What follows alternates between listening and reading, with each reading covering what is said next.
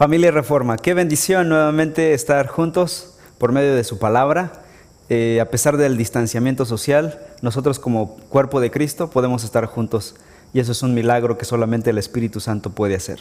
Bien, continuamos con nuestro estudio del libro de Romanos, la carta de Pablo a los Romanos, una carta espectacular donde presenta el Evangelio de una manera eh, maravillosa, pero también antes de explorar sobre las profundidades del poder del Evangelio, Pablo se va a detener en los primeros tres capítulos a excavar, a profundizar en la realidad del pecado humano.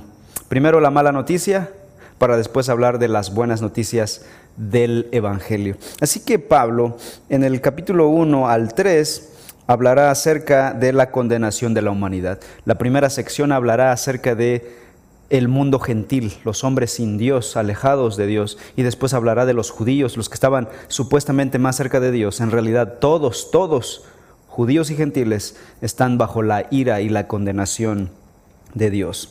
En esta ocasión estaremos abordando versículos 19 eh, al 21, capítulo 1 de Romanos, 19 al 21. Y el título de esta exposición es Sin excusa. Hemos dicho ya que el tema de la ira de Dios es uno de los temas poco agradables, poco favoritos para la mayoría de la gente. De hecho, algunos argumentan que Dios es un Dios de amor y por lo tanto no es capaz de sentir ira. Los que niegan que Dios pueda sentir ira lo hacen básicamente con dos argumentos. Hay más, pero básicamente estos dos son los principales. El primero es el argumento de las almas dormidas. Y dicen que las personas al morir van a un sueño eterno y profundo, y de tal manera que no experimentarán ninguna condenación, ningún dolor consciente. El segundo argumento se llama universalismo. Estos dicen que al final de cuentas Dios, como es amor y es bueno, salvará a todas las personas, con religión o sin religión. El liberalismo teológico que ha entrado a la iglesia, al cristianismo, afirma que Dios es tan bueno, tan amoroso, como para estar dispuesto a condenar a las personas al infierno. Sin embargo, a ellos no les importa lo que dice la Biblia. Estos argumentos básicamente son herejías que contradicen lo que dice la palabra de Dios en nuestra naturaleza humana, en nuestro deseo humano de vivir eternamente sin buscar a Dios, nosotros desearíamos que existiera el sueño eterno o que existiera el universalismo, es decir, que Dios al final de cuentas va a decir borrón y cuenta nueva, todos al cielo. Eso nos gustaría, quizá en mi carne me gustaría, pero saben, no es lo que la Biblia dice. Aunque a mi carne le guste, no es bíblico pensar de esa manera. Es cierto que Jesús ha sido la máxima expresión del amor de Dios, pero Él mismo, Jesús mismo, el amor de Dios, habló más de la condenación y del infierno que de cualquier otro tema en las Escrituras. El Sermón del Monte, por ejemplo, está repleto acerca de advertencias sobre la ira y el juicio divinos. Mateo capítulo 5, versículo 22 dice, por ejemplo, pero yo les digo que todo aquel que esté enojado contra su hermano será culpable ante la corte, y cualquiera que diga insensato a su hermano será culpable ante la corte suprema, y cualquiera que diga idiota será merecedor del infierno de fuego. Jesús habló de la condenación y del infierno. Luego más adelante en el mismo capítulo 5, versículos 29 al 30 dice, si tu ojo derecho te hace pecar, arráncalo y tíralo, porque te es mejor que se pierda uno de tus miembros y no que todo tu cuerpo sea arrojado al infierno. Versículo 30. Y si tu mano derecha te hace pecar, córtala y tírala, porque te es mejor que se pierda uno de tus miembros que todo tu cuerpo vaya al infierno. Y luego más adelante en el mismo Evangelio, capítulo 10 de Mateo, versículo 28, dice, no teman a los que matan el cuerpo pero no pueden matar el alma. Más bien teman a aquel que puede hacer perecer tanto el alma como el cuerpo en el infierno. Y así podríamos seguir por todos los evangelios y escuchar a Jesús, las palabras de Jesús, hablando de condenación, de infierno, de la ira de Dios contra los impíos que se rebelan contra la revelación de Dios. Básicamente, los que niegan la realidad de la ira de Dios son aquellos grupos que podríamos llamar sectarios, es decir, aquellos que no creen totalmente en las escrituras, no creen en la inspiración bíblica, niegan la inerrancia, infalibilidad de la escritura y por lo tanto para ellos la Biblia no es autoridad. Lo que diga ahí es cosa del pasado, realmente no gobierna su conducta. Para ellos la Biblia no es la única regla de fe y práctica, por lo tanto podríamos considerarlos que no son cristianos. Pero aquel que quiere realmente creer en Dios y creer su palabra, se va a encontrar con el tema de la ira de Dios. Y es que, según las escrituras, ¿cómo podría aquel que únicamente se deleita en la santidad, en la pureza, y no estar dispuesto a aborrecer lo que es pecaminoso? Es incoherente. ¿Cómo podría aquel que ama la justicia no odiar la injusticia? Dios es santo y justo, por lo tanto, no puede hacer caso omiso del pecado. Y la respuesta más correcta contra el pecado y contra la injusticia es la ira, pero una ira santa. La semana pasada hablábamos de la diferencia entre la ira de Dios y la ira del hombre. La ira del hombre no obra la justicia de Dios, dice Santiago, pero la ira de Dios obra la justicia y la santidad perfecta. Así que la ira en Dios es un resultado natural, coherente de los atributos perfectos de Dios. Pero antes de entender la gracia, el amor, la misericordia de Dios, primero necesitamos entender su ira. Antes de poder entender por qué Cristo murió en la cruz, necesitamos entender por qué causa fue a la cruz, por causa de nuestros pecados. Ahora, la pregunta es, ¿por qué exactamente todo el mundo está bajo la ira de Dios y bajo la condenación de Dios? Bueno, es lo que vamos a responder hoy en esta palabra que Pablo nos da. Tanto este domingo como el que viene en ocho días estaremos viendo cuatro cosas que Pablo da como cuatro razones por las que la humanidad está bajo la ira y la condenación de, de Dios. En esta ocasión veremos dos razones de por qué la humanidad está bajo la ira de Dios. Oremos. Padre, pedimos tu bendición y tu gracia sabiduría y tu entendimiento para explorar las maravillas de la Escritura. Ayúdanos, Señor, a aún tratar aquellas cosas que no son de nuestro agrado, pero que es bíblico y que es correcto. Te lo pedimos en el nombre de Cristo Jesús. Amén. En primer lugar, versículos 19 y 20 dicen lo siguiente. Romanos capítulo 1, versículos 19 y 20 dicen así. Pero lo que se conoce acerca de Dios es evidente dentro de ellos, pues Dios se lo hizo evidente, porque desde la creación del mundo sus atributos invisibles, su eterno poder y divinidad, se han visto con toda claridad, siendo entendidos por medio de lo creado, de manera que ellos no tienen excusa. Primero que nada, vemos aquí que la primera razón por la que la humanidad está bajo la ira y la condenación de Dios es porque Dios les dio revelación de sí mismo. La humanidad no tiene excusa como para decir, es que yo no conozco a Dios, es que yo no sé quién es ese Dios, es que yo no sé quién es el Dios verdadero. Pablo va a decir, Dios se lo reveló, Dios se lo manifestó. Están sin excusa. Todos estamos sin excusa. Lo primero que todo es que nadie puede justificar que Dios esté mal y decir, yo pequé porque Dios no me reveló su realidad. Nadie puede decir, nadie puede decir que Dios no está justificado en airarse contra la humanidad pecadora. ¿Por qué? Dios sí reveló su propia existencia. De hecho, aquí este pasaje, primera de, perdón, Romanos capítulo 1, versículos 18 hasta el capítulo 2, versículo 16, es una sección que se refiere a los gentiles, hablando de los que no eran judíos, es decir, todas las culturas que no recibieron la palabra de Dios. Los judíos recibieron la palabra de Dios, la revelación directa, pero aún así las demás naciones, aunque no recibieron esa revelación directa de Dios, sí tuvieron otro tipo de revelación. De tal manera que nadie tiene excusa como para decir, no recibimos revelación.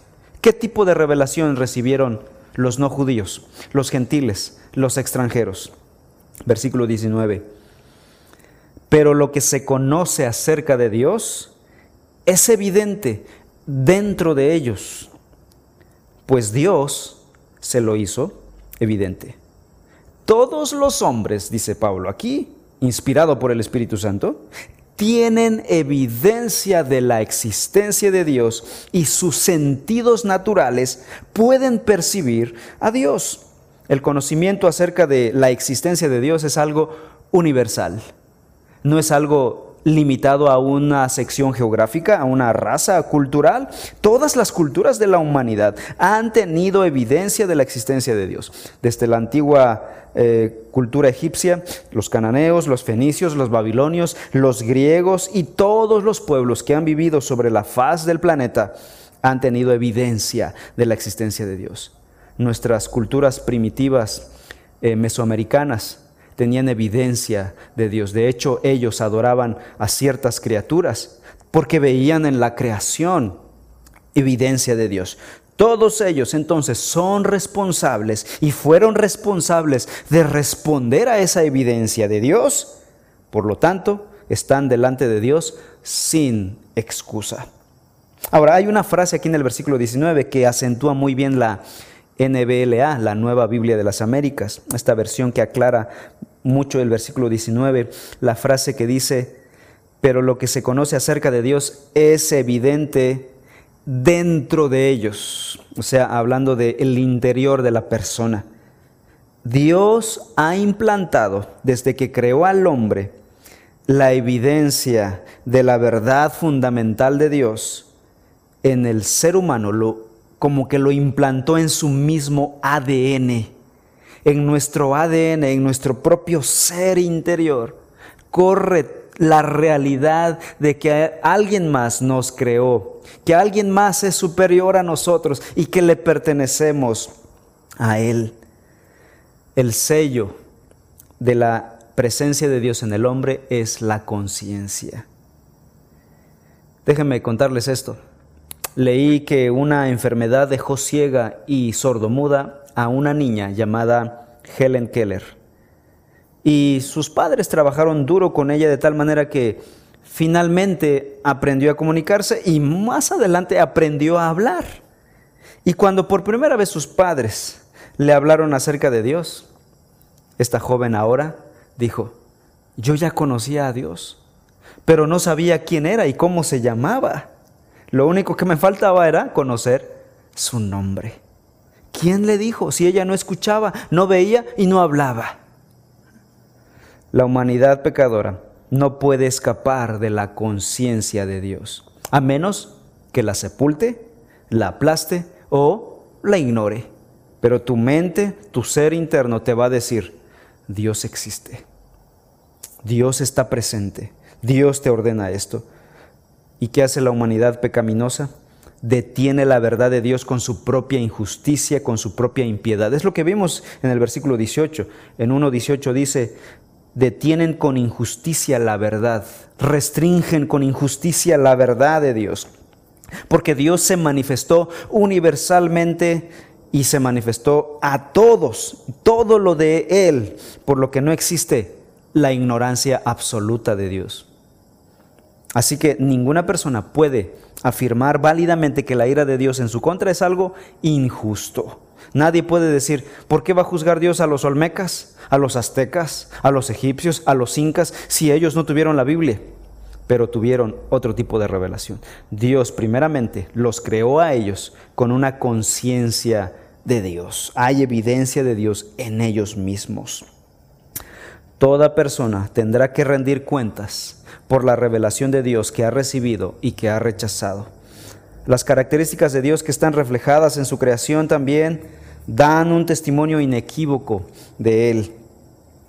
Em, la misma dulzura de la vida, nuestro cuerpo, nuestra mente, nuestro corazón, nuestro diseño, hablan de un creador, de alguien que nos creó con un diseño y un propósito claro e inteligente. Un ser inteligente fue nuestro creador. Versículo 20, dice Pablo, Romanos 1:20, porque desde la creación del mundo, sus atributos invisibles, su eterno poder y divinidad, se han visto con toda claridad, siendo entendidos por medio de lo creado, de manera que ellos no tienen excusa. Ahora, en primer lugar, Dios se ha revelado entonces de dos maneras. En primer lugar, vimos en el versículo 19 que dentro de ellos, es decir, por medio de nuestra creación, de nuestra conciencia, nuestro ser habla de nuestro Creador. Pero aquí en el versículo 20 habla de la creación. Nuestra conciencia es algo interno, la creación es algo externo. Dios se reveló a la humanidad de forma interna y de forma externa externamente por medio de la creación. Y dice el versículo 20 que Dios hizo visibles sus atributos. Dice aquí que las cosas invisibles de Él, hablando de sus atributos, eh, a través de la creación. Dios reveló sus atributos a través de la creación. En específico, Pablo aquí en el versículo 20 menciona dos atributos. Su poder y su divinidad, su eterno poder y su divinidad. ¿Dónde vemos el poder de Dios? Hablando de la omnipotencia de Dios. En la, en la creación. Porque para crear todo esto, Dios hizo uso de su omnipotencia, de su poder. Hubo poder para crear todo el cosmos. Para crear el universo instantáneamente, una energía omnipotente salió de un ser omnipotente y creó de la nada todo lo que hoy vemos. Creación ex nihilo, creación de la nada. Eso habla de poder. No había materia preexistente, no había un montón de tierra de donde Dios tomó para crear la creación, el universo. Dios creó de la nada todo el universo y eso requirió omnipotencia. Así que la creación refleja el poder, la omnipotencia de Dios. Pero también otro atributo revelado en la creación es su divinidad su deidad, hablando de su bondad, de su gracia, de los atributos de bendición y de gloria de Dios, se refleja en la creación. Dios, por medio de su creación, nos da todo lo que necesitamos. Nos da lluvias, nos da estaciones fructíferas, Hechos 14, 17, lluvias del cielo y estaciones fructíferas, llenando sus corazones de sustento y de alegría, de tal manera que tenemos comida, vestido, casa, oxígeno, todo lo que nuestro cuerpo necesita para su propia subsistencia, lo tenemos de la creación que Dios hizo. Ahí vemos la bondad de Dios. Toda buena dádiva y todo don perfecto desciende de lo alto del Padre de las luces. Santiago 1.17. Así que vemos su deidad, vemos su bondad, su gracia, su misericordia, su amor para con los hombres por medio de la creación. Hermanos, la tierra es buena para con los hombres. Pero no, no decimos esto como los panteístas, que es la madre tierra, la madre naturaleza. No, porque Dios creó esta tierra tan buena para nosotros. Cuando Dios creó toda la tierra, dijo que era bueno en gran manera. Porque habría de producir todo lo que nosotros necesitamos. ¿No es la madre tierra? ¿No es la madre naturaleza? es el Padre Creador, el Padre Omnipotente, que por medio de todas estas cosas nos bendice, nos provee todo lo necesario. Así que el hombre tiene evidencia de Dios internamente y externamente. No podemos escapar de la realidad de Dios. No podemos tapar el sol con un dedo. Cuando yo no era cristiano, yo sabía que Dios existía, porque mi conciencia me lo gritaba tan fuerte que había noches que yo no podía dormir, sabiendo que alguien estaba airado contra mi pecador y que yo iba derecho al infierno. Una conciencia atormentada es reflejo de la existencia de Dios. Los ateos en realidad no son ateos, intentan ser ateos con sus argumentos y sus mentes, pero en realidad, en el fondo de su ser, ellos saben que están negando una verdad absoluta. Y ellos tendrán que dar cuenta ante Dios. Dice el versículo 20, se han visto con toda claridad estos atributos de Dios, siendo entendidos por medio de lo creado, de manera que ellos no tienen excusa. La revelación natural de Dios, que Dios hace de sí mismo, no es secreta ni selectiva Todos han visto con toda claridad la realidad de Dios. El universo ha dejado con la boca abierta a la humanidad, revelando la grandeza del Creador. Los hombres han visto las estrellas por siglos y han visto el mismo patrón en la órbita de las estrellas y de los astros todo el tiempo. De tal manera que el salmista David dijo en el Salmo 19.1, los cielos proclaman la gloria de Dios y el firmamento anuncia la obra de sus manos. Han visto ciclos de estaciones, de lluvias, de nieve, la salida y la puesta del sol. De hecho, cuando los griegos empezaron a buscar una palabra para definir lo que veían, para, para referirse a todo el universo, ellos usaron por primera vez la palabra griega cosmos, que traducido es orden o estético, porque veían en el universo orden, las estaciones, las estrellas, la noche y, y el día, los ciclos de cultivo, y veían un orden, un patrón en el universo. De ahí la palabra cosmos, orden, estética, veían diseño de Dios. Si hablamos acerca del macrocosmos, si hablamos de nuestro universo, hablamos del macrocosmos.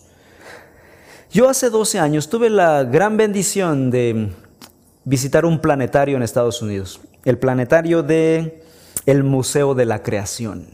Es espectacular. Y lo que vi acerca del universo en ese planetario me dejó pasmado. Pude recabar esta información. El planeta Tierra es un planeta enorme. Tiene aproximadamente 40.250 kilómetros de circunferencia. Pesa unos 6.588 más 21 ceros ahí de toneladas. ¿Y saben? No lo detiene nada. Flota en el espacio sin ningún soporte. Da vueltas alrededor de su propio eje a la velocidad de 1600 kilómetros por hora con absoluta precisión. Y ninguno de nosotros nos hemos caído.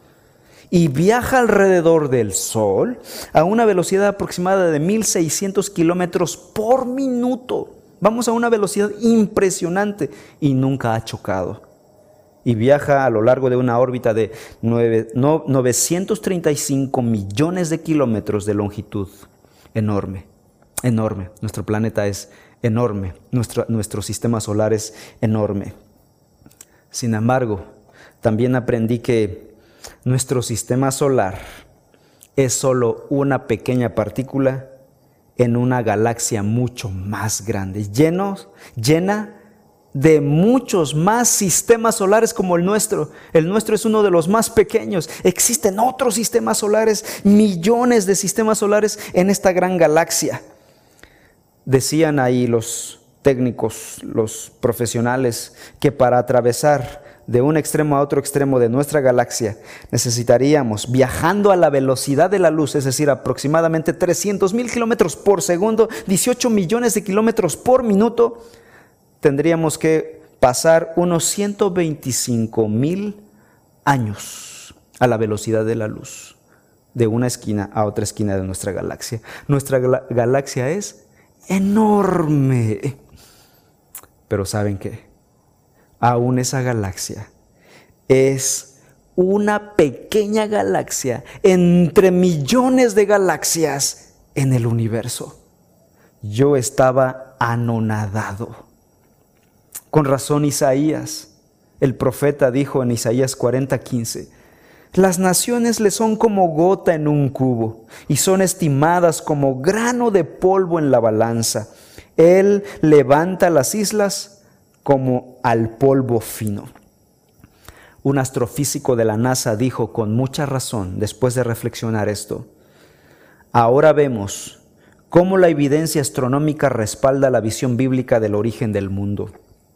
Los elementos esenciales de la astronomía y del relato bíblico del Génesis son los mismos. Esto hablando del macrocosmos. Pero si bajamos al microcosmos, desde que se inventaron los, ah, ah, los microscopios, se descubrió el micromundo. Y ahí es otra maravilla del Creador, que hablan y gritan de un Creador inteligente, un diseñador, todopoderoso. una gota de agua, una simple gota de agua, contiene millones de millones de moléculas de H2O. Una pequeña molécula que contiene tres cositas, tres átomos, dos de hidrógeno y una de oxígeno. Si, toda, si cada una de esas moléculas tuviera el tamaño del grano de un granito de arena, todas las moléculas que están dentro de una gota, ¿saben a cuánto equivaldría la cantidad de arena? A la arena para construir una carretera de México hasta Brasil. Todo en una gota de agua. Así de pequeño es el mundo, el micromundo de los átomos. Eso grita de un creador inteligente y todopoderoso. Podemos ir de lo, micro a lo macro, del microcosmos al macrocosmos. Con razón, Albert Einstein dijo, el hombre encuentra a Dios detrás de cada puerta que la ciencia logra abrir. Los verdaderos científicos, más que negar a Dios, creen en Dios. Los medios científicos que están eh, medio informados son ellos los que niegan a Dios. Las mentes más brillantes de la ciencia no niegan la existencia de Dios.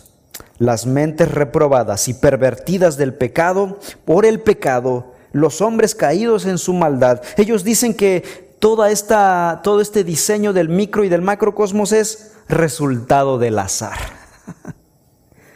que hay una casualidad que los gobierna. Dicen ellos, no hay telos, no hay diseño y por lo tanto no hay diseñador. Esta es la más grande y, grosera locura de la humanidad. Sería como pensar que tú pones en una bolsa todas las piezas de un reloj, la empiezas a agitar y cuando abres la bolsa tienes un reloj de alta precisión. Simplemente se armó por azar. No hay un diseñador, nadie lo organizó, nadie lo pensó, nadie lo trabajó, Simplemente, por azar, se armó un reloj. Esa es la lógica de el mundo caído. Esa es la lógica del mundo de los evolucionistas, de la teoría de la evolución, de los hijos de Darwin. Ciertamente, ciertamente, nadie será salvo simplemente por mirar los árboles y la creación. Pero todos aquellos que se han humillado al ver en la creación el poder de alguien mucho más grande, Dios ciertamente les hará provisión de los medios de gracia para que esa gente reciba el Evangelio y así ser salvo. Porque al final de cuentas, toda la humanidad salva, todos los hombres que han creído y, han sido salvos, lo han sido por el Evangelio. Nadie es salvo por la creación, por la revelación general. Han sido salvos por el Evangelio. Pero Dios ha bendecido a los hombres que se han maravillado y se han arrepentido de sus pecados y han buscado al Dios creador, Dios les bendice con el Evangelio. Ejemplo de ello está el etíope que buscaba a Dios con sinceridad y el Espíritu Santo envió a Felipe y, les, y predicó el Evangelio en Hechos capítulo 8 y después de haberle predicado el Evangelio este hombre creyó y fue bautizado y fue salvo. Pero el hombre que niega el creacionismo y al creador y se declara evolucionista o panteísta, terminará rechazando también a Jesucristo. Esto lo llevará finalmente al infierno. No hay para ellos esperanza. Y de esto se trata el siguiente versículo. Entonces, en primer lugar, hemos visto que el hombre está bajo la ira de Dios por causa de, en primer lugar, la revelación de Dios de tal manera que no tiene excusa. Pero en segundo lugar, está bajo la ira y la condenación de Dios por causa de su rechazo a el Dios que se ha revelado. Romanos 1, 21 dice así, pues aunque conocían a Dios, no le glorificaron como a Dios, ni le dieron gracias sino que se hicieron vanos en sus razonamientos y su necio corazón fue entenebrecido. Pablo declara explícitamente que, habiendo conocido a Dios por medio de su revelación natural y general, los hombres incrédulos de todas maneras le rechazaron. Ellos tuvieron evidencia de la existencia de Dios, pero los hombres malvados rechazaron la evidencia de Dios y han negado la existencia de Dios. Segunda de Timoteo 3:13 dice, pero los hombres malos e impostores irán de mal en peor, engañando y siendo engañados. La meta final del hombre sin Dios es borrar la huella de Dios, es borrarlo del mapa cósmico y si pudieran, asesinarían a Dios. No pueden asesinar a Dios porque el hombre es como polvo, dice Isaías, pero sí lo que van a hacer los hombres es asesinar la idea, la realidad, la verdad de la existencia de Dios. Y es lo que vemos en nuestro mundo. El mundo está haciendo todo lo posible para borrar todo lo que tenga que ver con Dios y su palabra en este mundo. Y si pueden, lo van a hacer. Un escritor llamado Donald Gray Barnhouse escribió lo siguiente. Dios da al hombre la inteligencia para fundir hierro y hacer clavos. Dios hace crecer un árbol y da al hombre la fortaleza para cortarlo y el entendimiento para hacer con su madera un martillo. Y cuando el hombre tiene el martillo y los clavos, Dios extenderá su mano y dejará que el hombre los perfore con clavos y le coloque en una cruz en la demostración suprema de que los hombres están sin excusa. Dice Romanos 1:21 pues aunque conocían a Dios, ¿qué hicieron? No le glorificaron como a Dios. La palabra glorificar, la primera forma de rechazar a Dios es que no le glorificaron. La palabra glorificar hace referencia a dar honor, el honor debido a este ser maravilloso. Glorificar a Dios es exaltarle, reconocerle como supremamente digno de todo honor y reconocer sus atributos divinos. La gloria de Dios es la suma de todas sus perfecciones en su ser. Entonces, dar gloria a Dios significa reconocer esa gloria, esa perfección y exaltarla y glorificarla, magnificarla, honrar al que es digno de honor, honor al que honor merece. Y Dios es el que supremamente merece todo honor, toda gloria, toda rodilla doblada ante ese ser maravilloso. Así que el peor acto que se comete en todo el universo, hablando de todo el universo, es deshonrar a Dios y dejarle de glorificar, porque Él es digno de ser glorificado por encima de todo lo demás. La escritura dice y llama a los hombres a el Salmo 29:2, tributen al Señor la gloria de vida a su nombre, adoren al Señor en la majestad de la santidad. Primera de Corintios 10:31, entonces ya sea que coman o beban o que hagan cualquier otra cosa, háganlo todo para la gloria de Dios. Apocalipsis 4:11 Digno eres, Señor y Dios nuestro, de recibir la gloria y el honor y el poder, porque tú creaste todas las cosas y por tu voluntad existen y fueron creadas. Y cuando el hombre no hace esto y rechaza esto, está cometiendo el peor pecado en todo el universo, el acto más aborrecible delante de Dios. Dice el Catecismo Menor de Westminster, el fin supremo del hombre es glorificar a Dios y gozar de Él para siempre. Para esto fuimos creados los hombres, para dar gloria a Dios. Fuimos creados como sus adoradores. Y cuando el hombre no le da gloria a Dios, está haciendo la, la afrenta más grande en este mundo contra su Creador. Cuando Adán y Eva fueron creados, ellos fueron creados perfectos y en santidad perfecta. ¿Saben cómo vivían los primeros hombres en estado de perfección? Adorando a Dios, cerca de Dios. Ellos experimentaron la gloria de Dios, tenían comunión íntima con Dios, eran perfectos adoradores de Dios. Pero en el momento en que ellos desobedecieron a Dios y buscaron su propia gloria, cayeron de ese estado de perfección. Acto seguido, La Biblia dice en Génesis 3:8 que se escondieron de la presencia de Dios entre los árboles del huerto. Así que el pecado trajo separación entre Dios y los hombres. Y Adán y Eva en ese momento dejaron de anhelar la presencia de Dios y perdieron el deseo de darle gloria a Dios por causa de su pecado. Así que, ¿cuál es la razón de que el hombre no quiera dar gloria a Dios? Su pecado. Si el hombre fuera perfecto, desearía glorificar a Dios. Así que el hecho de no glorificar a Dios es una muestra de que estamos en pecado.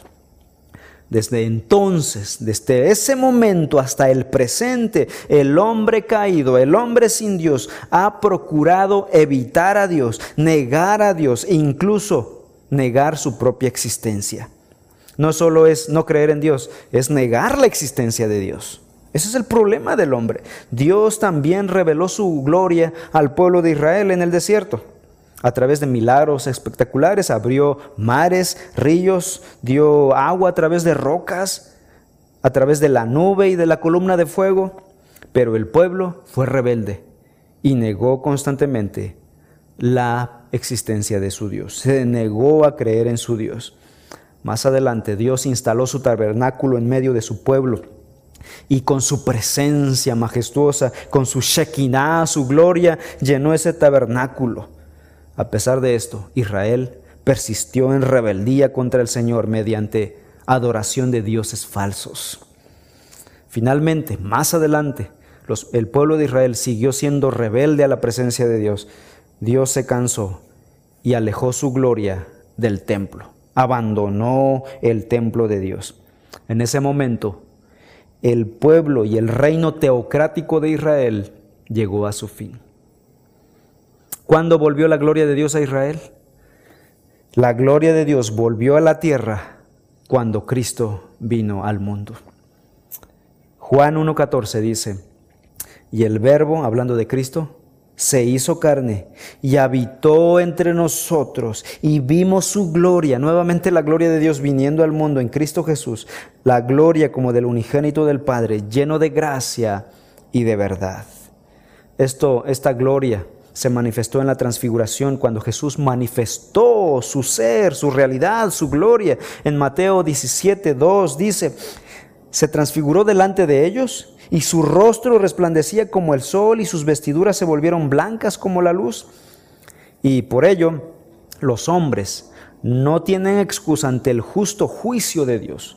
Toda la humanidad está bajo la más que justa ira de Dios. La persona que pueda vivir en medio de la maravillosa creación de Dios y a pesar de ello negarse a reconocer a su Creador y afirmar su majestad y gloria, sin duda alguna es un necio, insensato, aquel que niega la existencia y la gloria del Creador. Jeremías 13 dice así en el versículo 15 al 16. Escuchen y presten atención, no sean altaneros, porque el Señor ha hablado. Den gloria al Señor su Dios, antes que Él haga venir las tinieblas y antes que los pies de ustedes tropiecen sobre los montes oscuros y mientras ustedes estén esperando la luz, Él la transforme en profundas tinieblas, la cambie en densa oscuridad. Romanos 1.21 dice también que no le dieron gloria, pero tampoco le dieron gracias, dice el versículo 21. Es decir, Dios es el dador de toda buena dádiva. Dios nos da todo lo que necesitamos, todo lo que tenemos para vivir. Y aún así, los hombres perversos no le dan gracias. ¿Qué hace un ateo? ¿Qué hace un ecologista? El ecologista dobla sus pies y le da gracias al universo. Le da gracias a la tierra. No le da gracias al Creador. Esto es lo más ridículo que hay en el mundo caído. Sus mentes han sido entenebrecidas. Y es lo que dice a continuación. Aparte, sino que se hicieron vanos en sus razonamientos. Los hombres sin Dios, que han rechazado la evidencia de Dios, que han rechazado la existencia de Dios internamente y externamente, se han hecho más tontos. Sus razonamientos se han hecho vanos, es decir, inútiles. De tal manera que esta gente llega a adorar la creación. ¿no?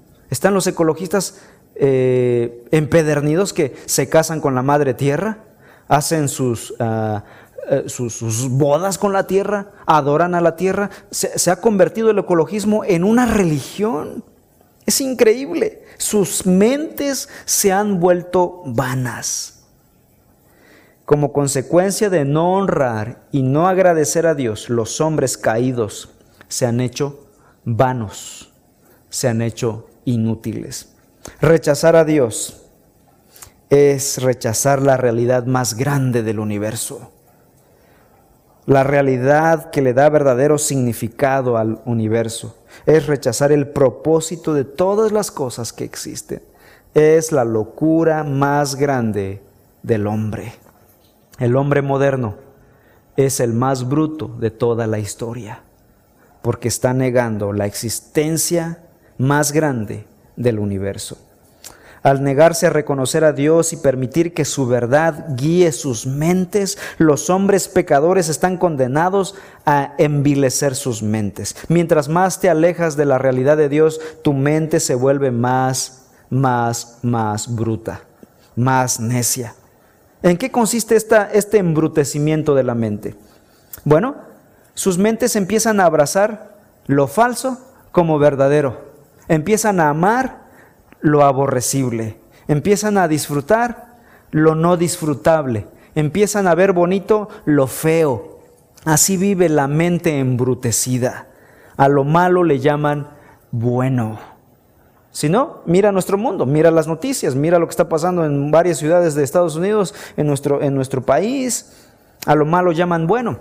La famosa ideología de género ahora quiere eh, oficializar, legalizar la pedofilia, por el amor de Dios. Esta gente se ha embrutecido al grado de decir que la pedofilia es una orientación sexual y que debe ser respetada. Bárbaros, hasta ese nivel han llegado estos malvados impíos. Nosotros éramos parte de ellos. Yo no estoy ahí por la gracia de Dios pero estábamos bajo la condenación del hombre. Abandonar a Dios entonces equivale a cambiar la verdad por la mentira.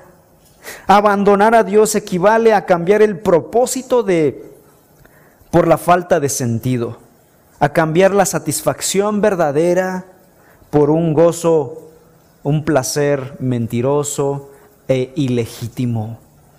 De tal manera que los hombres, como va a decir Pablo más adelante, esto se va a poner cada vez peor. Pablo va a decir ahora, los hombres disfrutan de los hombres y las mujeres de las mujeres y también de los animales. Ahora, esos placeres perversos son para ellos los placeres que buscan y que anhelan. A ese embrutecimiento se refiere la Biblia porque no tuvieron en cuenta a Dios, porque rechazaron la evidencia de la existencia de Dios, se han embrutecido al grado de llamar bueno a lo malo, de llamar bonito a lo feo, de disfrutar lo no disfrutable, de disfrutar lo perverso, lo horrendo, lo horrible. Colosenses 2.8 llama a los cristianos y dice, miren que nadie los haga cautivos por medio de su filosofía y vanas sutilezas según las tradiciones de los hombres, conforme a los principios elementales del mundo y no según Cristo. Lo triste, mis queridos hermanos, es que muchos cristianos no viven según la escritura, no piensan según la escritura y son ecologistas, son feministas, apoyan al movimiento homosexual, apoyan al, movimiento de los Black Lives Matters en Estados Unidos y a los movimientos marxistas, sociales, defienden a capa y espada a políticos socialistas, comunistas, anticristianos, antibíblicos. Esto es increíble. Con razón decía Calvino, aquellos hombres que no leen la Biblia confunden la mentira y la herejía como la voz de Dios. No están leyendo la Biblia, no están conociendo el Evangelio es la pudredumbre de la humanidad. Si no tomamos en cuenta a Dios, si no leemos su palabra, nuestras mentes serán embrutecidas, serán engañadas. Para terminar, gracias a Dios, Dios no nos dejó al embrutecimiento de nuestras mentes, no nos abandonó a la ignorancia de este mundo oscuro. Él envió a la luz, a su luz verdadera, al mundo. Juan capítulo 1 dice, aquella luz verdadera que alumbra a todo hombre venía a este mundo. Pero ¿saben qué hicimos los hombres? En el mundo estaba y el mundo fue creado por él, pero el mundo no le conoció. A lo suyo vino y los suyos no le recibieron. Esta es la tragedia más bárbara de la humanidad. La humanidad incrédula no recibió aún al enviado directo de Dios, Dios haciéndose hombre, haciéndose carne como nosotros. Juan capítulo 3, versículo 19. Y este es el juicio de Dios, que la luz vino al mundo y los hombres amaron más las tinieblas que la luz, pues sus acciones eran malas, porque todo el que hace lo malo odia la luz y no viene a la luz para que sus acciones no sean no sean expuestas. ¿Saben por qué los hombres rechazan a Dios? Por causa de sus pecados. Porque si ellos admiten que Dios existe, tendrán que admitir la realidad de la escritura. Y si admiten la realidad de la escritura, ellos tendrán que admitir que ellos están mal y que sus pecados son perversos. Y esos hombres no están dispuestos a hacer tal concesión. Ellos van a defender su pecado como algo legal, como un derecho. Y todo, lo, todo aquel que hable en contra de esos pecados dirán que estamos hablando estamos eh, haciendo un discurso de odio, pero están en contra de la verdad de Dios. Negar a Dios a pesar de la creación, a pesar de nuestra conciencia, es una locura. Negar al que dio su vida en la cruz. Negar la creación es una verdadera locura, pero negar a Cristo Jesús, quien murió en la cruz por nuestros pecados, es la madre de todas las locuras, es la reina de todas las impiedades.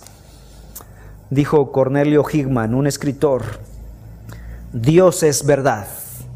Por lo tanto, Dios define la verdad y Dios revela su verdad. Dios entonces exige la verdad. Dios es glorificado en la verdad y por lo tanto Dios juzgará a todos en base a la verdad. Los hombres impíos están sin excusa. Oremos. Padre Celestial, somos, somos, hombres malvados, impíos, caídos, cuyas mentes están pervertidas. Y nosotros éramos iguales. Estábamos en la oscuridad, en la vanidad de nuestras mentes.